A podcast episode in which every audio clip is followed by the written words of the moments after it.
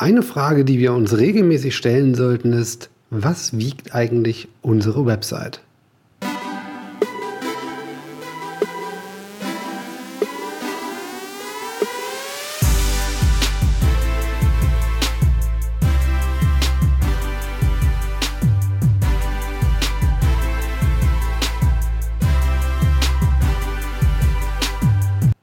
Ja, also auf jeden Fall ist das so eine Frage, die ich mir tatsächlich sehr, sehr häufig stelle und die ich oftmals sehr, sehr vermisse, wenn man verschiedene Tools zur Performance-Optimierung oder besser gesagt zur Seiten-Performance-Optimierung nutzt, sowas wie PageSpeed Insights oder auch Pingdom exemplarisch.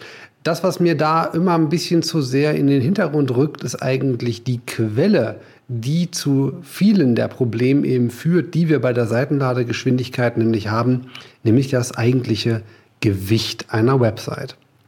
Das mag jetzt vielleicht für dich erstmal ein bisschen komisch klingen. Was hat der André denn jetzt mit dem Gewicht einer Website zu tun? Das hat man ja so noch gar nicht gehört.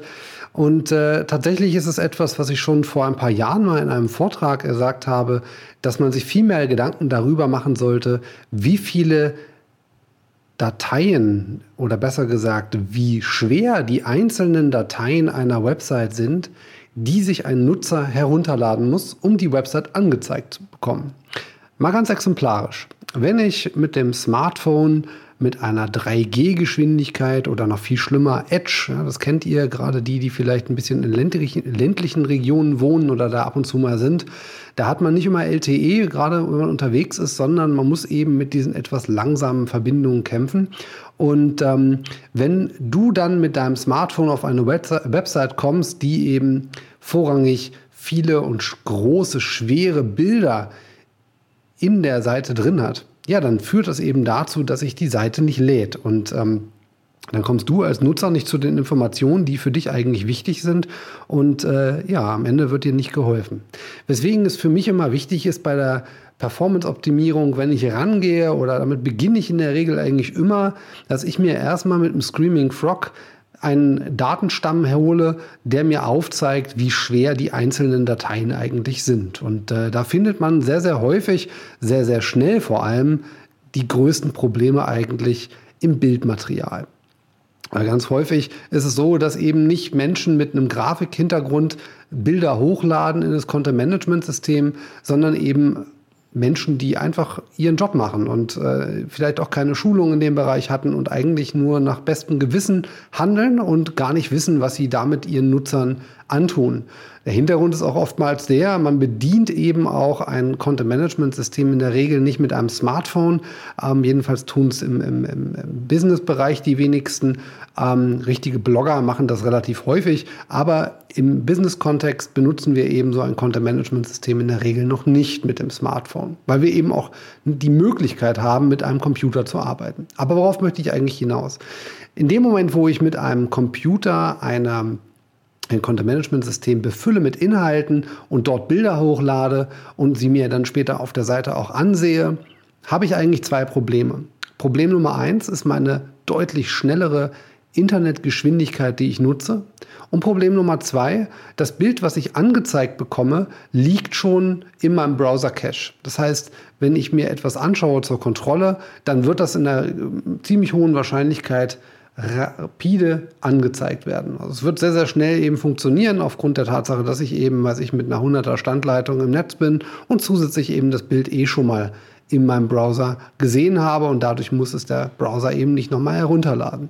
Und das führt eben zwangsläufig dazu, dass ich gar nicht mitbekomme, dass ich da vielleicht ein Bild hochgeladen habe mit 5 Megabyte.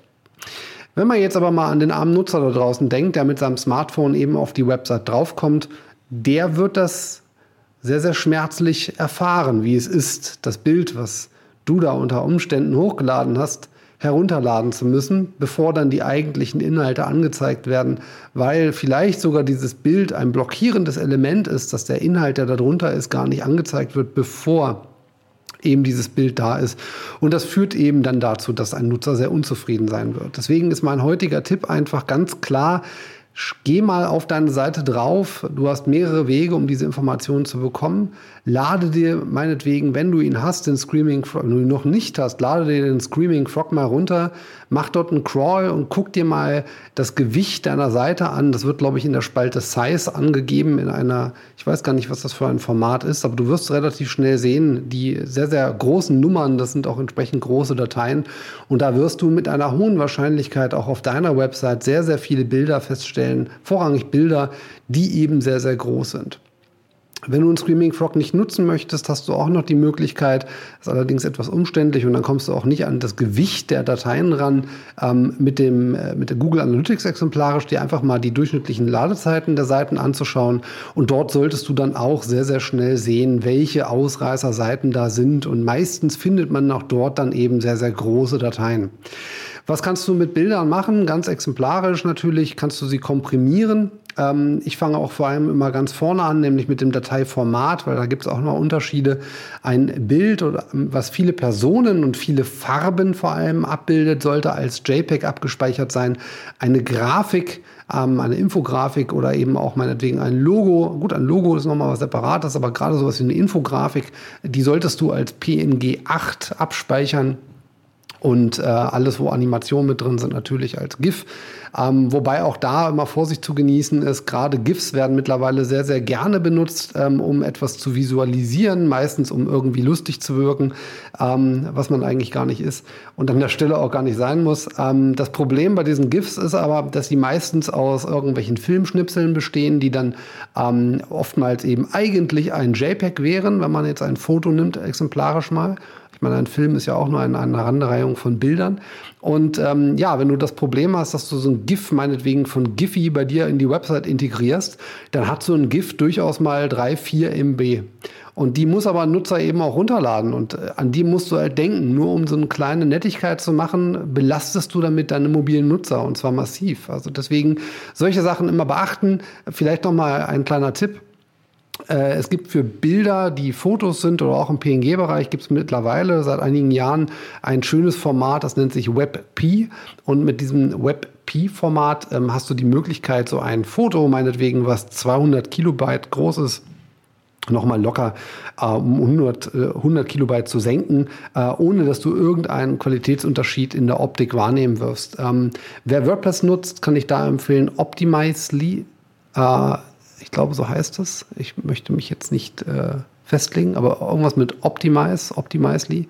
Ist mal ehemalig vom Sergei Müller entwickelt, ähm, wurde mittlerweile eben von einem Unternehmen, ich glaube ein CDN-Unternehmen aufgekauft, läuft nach wie vor wunderbar und äh, das kann die Optimus, so heißt das. Ähm, Optimus für WordPress, einfach mal nach googeln, das wirst du schnell finden.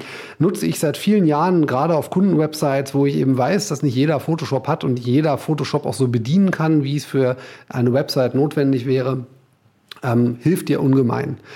Ähm, was du noch beachten solltest an der Stelle sind oftmals JavaScript-Bibliotheken. Die sind meistens auch ziemlich groß und schwer. Mhm. Da wird gerne jQuery benutzt. Jetzt klingelt mein Telefon. Das ist nicht so weiter schlimm. Das mache ich jetzt einfach mal aus.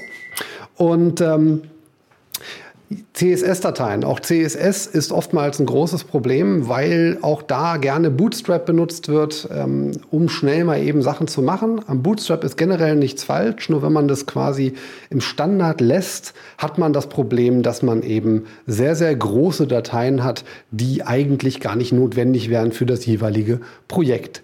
Deswegen mein Tipp für heute zusammengefasst, reduziere die Größe deiner Dateien auf das Minimum, was nötig ist, ähm, um einfach eine bessere Performance für deine Website zu schaffen. Das war mein dritter Audio-Mo-Beitrag und äh, ich hoffe, dass dir mein täglicher Impuls zur Website-Optimierung weiterhilft und äh, freue mich, wenn du auch morgen wieder einschaltest. Mach's gut. Ciao.